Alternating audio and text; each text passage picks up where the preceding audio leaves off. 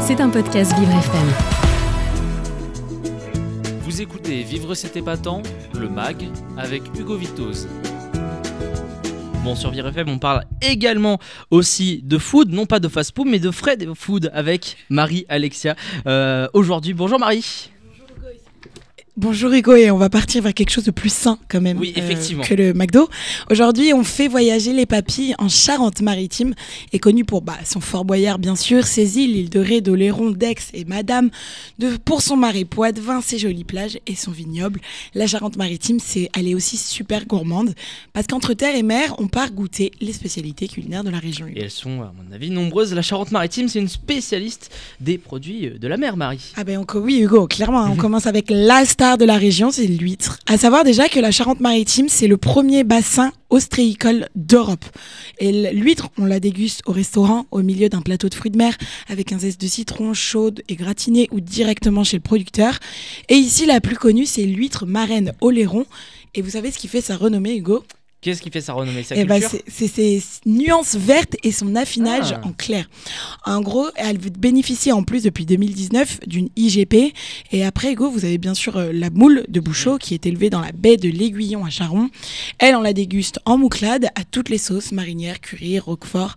Mais la spécialité locale, c'est quand même l'éclade de moule. Qui est, elles sont rangées méthodiquement, hein, pointe vers le haut, sur une planche en bois autour d'une pointe, puis recouvertes d'aiguilles de pain auxquelles on met le feu. Et comme ça, elles cuisent donc à l'étouffée et sont mangées à même la planche. On va pas non plus oublier, euh, bien sûr, la crevette impériale, hein, reconnaissable à sa robe tigrée qu'on trouve dans les marais de la Seudre de Marraine, de l'île de Ré ou d'Oléron.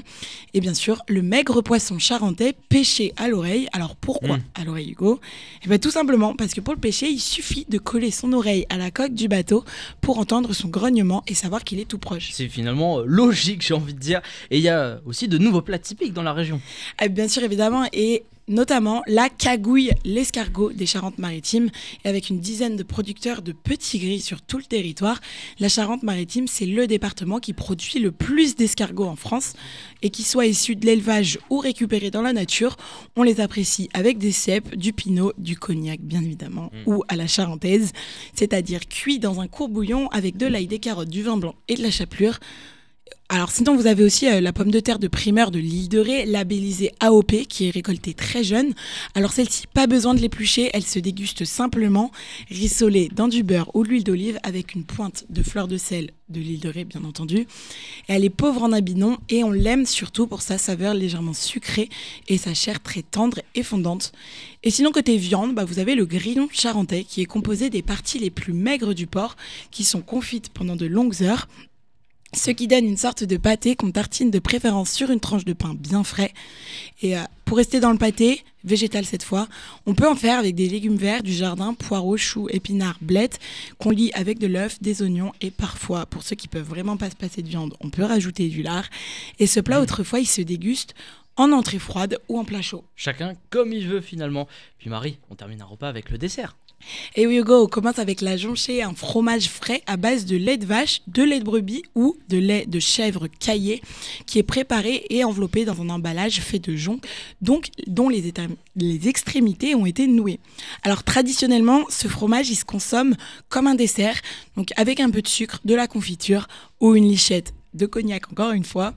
Alors sinon obligé aussi de vous parler du tourteau fromager, un reconnaissable à sa forme particulière et à sa croûte bien noire.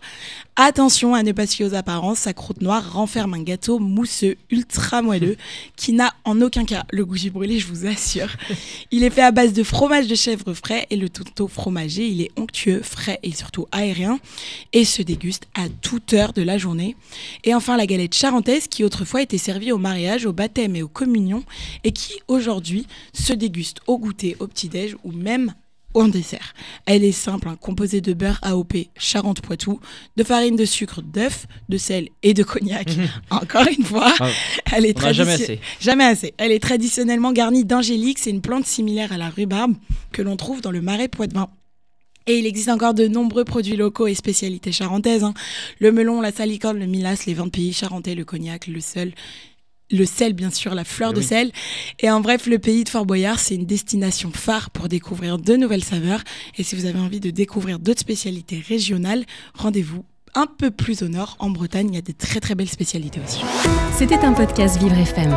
Si vous avez apprécié ce programme, n'hésitez pas à vous abonner.